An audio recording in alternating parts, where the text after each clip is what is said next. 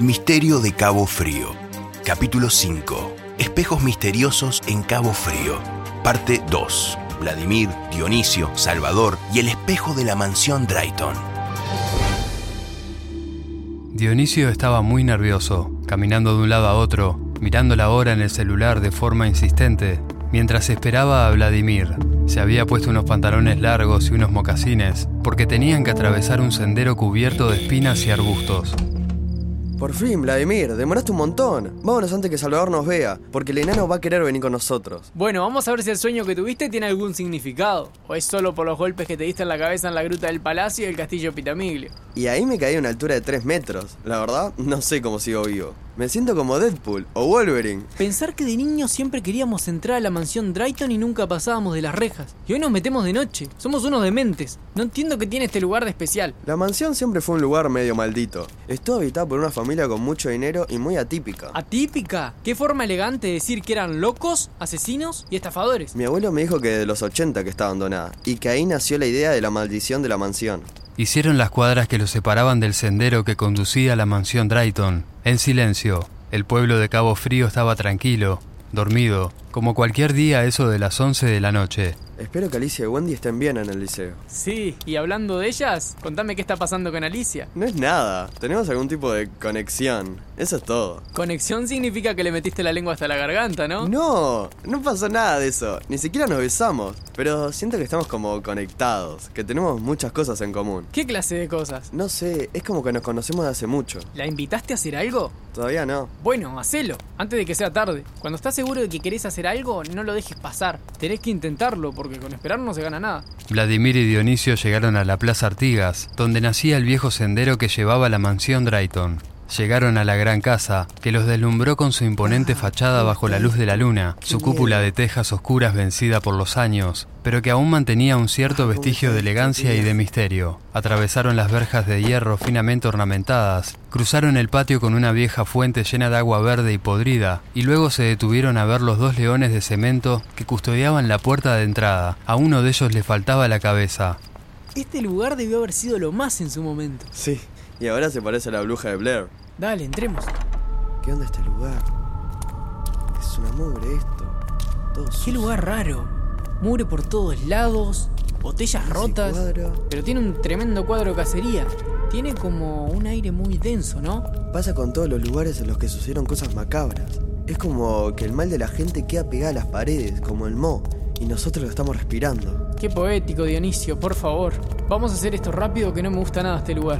¿Dónde encontrabas eso que dijiste en el sueño? Era como un cuarto con muebles cubiertos con sábanas. Al menos esa fue mi visión.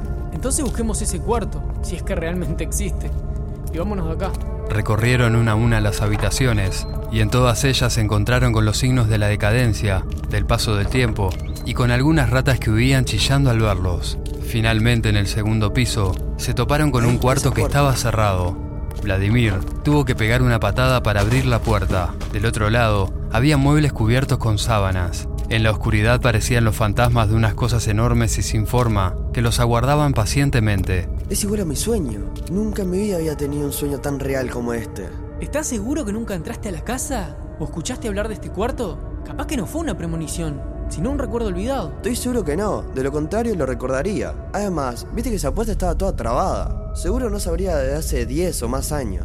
Saquemos las sábanas para ver qué muebles hay debajo. Uno a uno fueron descubriendo los muebles. Se encontraron con un viejo tocador de madera, un ropero, un sillón, un viejo cofre también de madera, vacío, y finalmente destaparon un espejo de cuerpo entero, quebrado por la mitad, que solo reflejaba una imposible oscuridad. ¿Este espejo no tendría que estar reflejándonos a nosotros? ¿O al menos las luces de los celulares? Sí, algo raro está pasando con este espejo. Yo creo que... ¡No! ¿Qué es esto? ¿Qué es esto? Desde la oscuridad del espejo aparecía lentamente una especie de insecto blanco, pero luego se fue No, agrandando mirá, ¿qué es cada vez más, hasta que vieron que se trataba de un cráneo humano. No entiendo. ¿Es un espejo mágico o algo así? No sé, pero algo nos está mostrando. La calavera dio paso a otra imagen, un fuego que cubría las calles de Montevideo. La gente corría e intentaba protegerse. Desde el cielo caían extrañas gotas, parecidas a rubíes de fuego. Los autos amontonaban en las esquinas y chocaban entre sí. Todo el mundo intentaba huir en vano. Pero, ¿Qué carajo? La imagen en el espejo volvió a cambiar. Vieron más fuego, humo y un cielo verde que parecía desplomarse sobre la tierra. Una mujer indígena que lloraba en medio de unas ruinas. No, esa es la mujer que vi en la gruta del palacio, la princesa indígena. Fa, no. Esto no me gusta. No me gusta nada. Vámonos ya de acá. Va, sí, a mí tampoco, vámonos ya. Vladimir y Dionisio fueron incapaces de moverse del lugar, hechizados por las terribles imágenes que les mostraba el espejo. Vieron más fuego, edificios en ruinas, calles polvorientas, animales que morían de a miles. También vieron seres humanos que deambulaban de un lado a otro por calles desérticas. Todos parecían enfermos y hambrientos. Finalmente, el espejo les mostró una imagen que les resultó especialmente inquietante. Eran dos hombres de mediana edad, uno de ellos estaba ciego y el otro tenía la piel agrietada. Parecían querer decirles algo a través del espejo. Gritaban y señalaban algo sin llegar a emitir sonido. Algo a sus pies pareció temblar. El vidrio del espejo se resquebrajó otro poco más y luego el marco comenzó a combarse. El espejo se estaba fundiendo, dando paso a una horrible oscuridad. ¡No! ¡Salvador! No, ¿qué haces acá? La casa está temblando. Parece que se va a derrumbar. Este enano nos siguió hasta la casa. No, tengo miedo, Dionisio, que era todo eso. Te dije que te quedara durmiendo. Vámonos, que este lugar se va a derrumbar. Pero eso que mostró el espejo, ¿es algo que va a pasar en el Vamos, futuro? rápido. Eso después lo vemos, Salvador. Ahora tenemos que correr antes que la casa se nos caiga encima. Dale, vamos. Corrieron todo lo que pudieron ¡Corran! alejándose de la casa. Se dieron vuelta para contemplar la gran mansión, envuelta en los espectrales rayos de la luna llena. Una luz azulada parecía provenir de una de las ventanas del segundo piso. Los chicos se abrazaron y siguieron corriendo hasta llegar a la Plaza Artigas. Las chicas. ¿Qué habrá pasado con las chicas? Yo les escribo para ver cómo están y para contarles lo que nos pasó. Gracias por escuchar Misterio de Cabo Frío. Impulsaron este proyecto ANEP, MEC, UTEC y Plan Ceibal.